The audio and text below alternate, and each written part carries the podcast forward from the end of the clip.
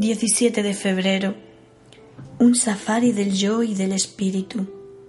Los bosques fueron hechos para los cazadores de sueños, los ríos para el pescador de canciones. Los ríos y los bosques pertenecen a los cazadores que cazan sin escopeta. En el verano de 1893, una inglesa llamada Mary Kingsley viajó a la zona más salvaje y peligrosa del Congo francés en busca de sí misma.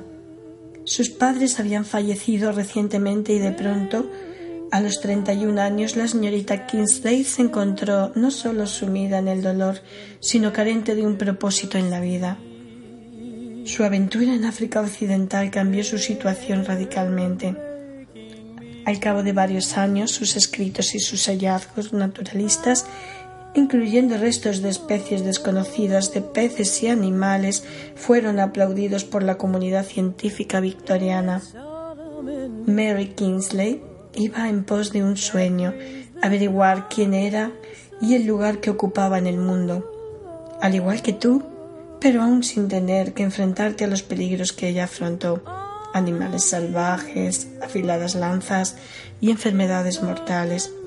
Te has embarcado en una aventura tan emocionante como la de cualquier explorador. Descubrir las fuentes del Nilo, seguir el curso del Amazonas, constituyen unas aventuras equiparables al viaje interior que has emprendido, un safari del yo y del espíritu. En África, emprender un safari, que es en Swahili significa viaje, representa abandonar la comodidad y la seguridad de la civilización para aventurarse en la selva.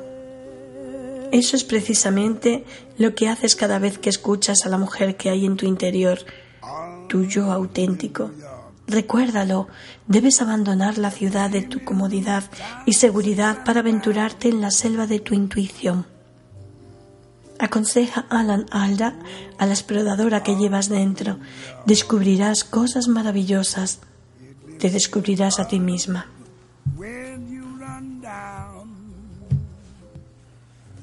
18 de febrero. La vida durante un safari. El corazón es un cazador solitario que caza en una colina solitaria. El invierno es la estación seca de África. La época de los safaris. Podemos extraer varias lecciones de las estaciones secas en la vida y de la vida durante un safari. Una podía esperar muchas cosas de Dios por las noches cuando las fogatas ardían frente a las tiendas de campaña escribió Berlin Martin sobre la vida durante un safari. Cuando te sentabas a charlar con los demás, estabas sola y ellos también. Lo que dices solo lo perciben tus oídos y lo que piensas solo te importa a ti. El mundo está allí y tú estás aquí y esos son los únicos polos, las únicas realidades. Hablas, pero ¿quién te escucha? ¿Escuchas? Pero ¿quién te habla? Un safari del yo y del espíritu suele ser una aventura solitaria, pero en el fondo sabemos que no estamos solas. Es reconfortante saber que esa sensación de soledad es necesaria a fin de encontrarnos con el misterio y que el misterio forma parte integrante de un safari. Todos los días la selva nos obliga a luchar para sobrevivir y al mismo tiempo nos hace comprender lo, maravilloso que es contemplar cómo el sol se pone y sale todos los días. Durante un safari vives cada día plenamente porque es lo único que está garantizado, una lección que deberíamos aplicar a nuestra vida cotidiana.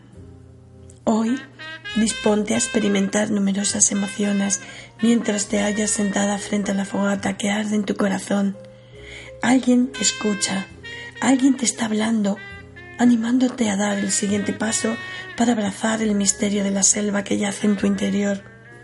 Ten la seguridad de que verás renacer tus esperanzas. Tus oraciones obtendrán respuesta. La estación seca de la vida no dura siempre. Las lluvias primaverales no tardarán en presentarse de nuevo.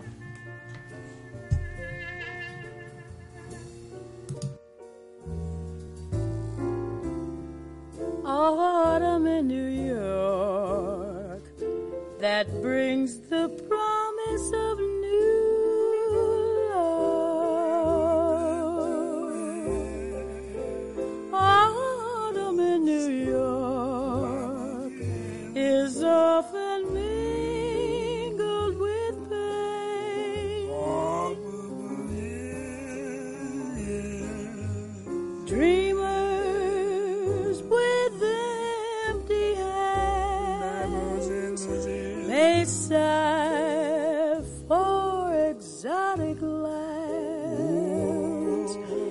It's autumn in New York.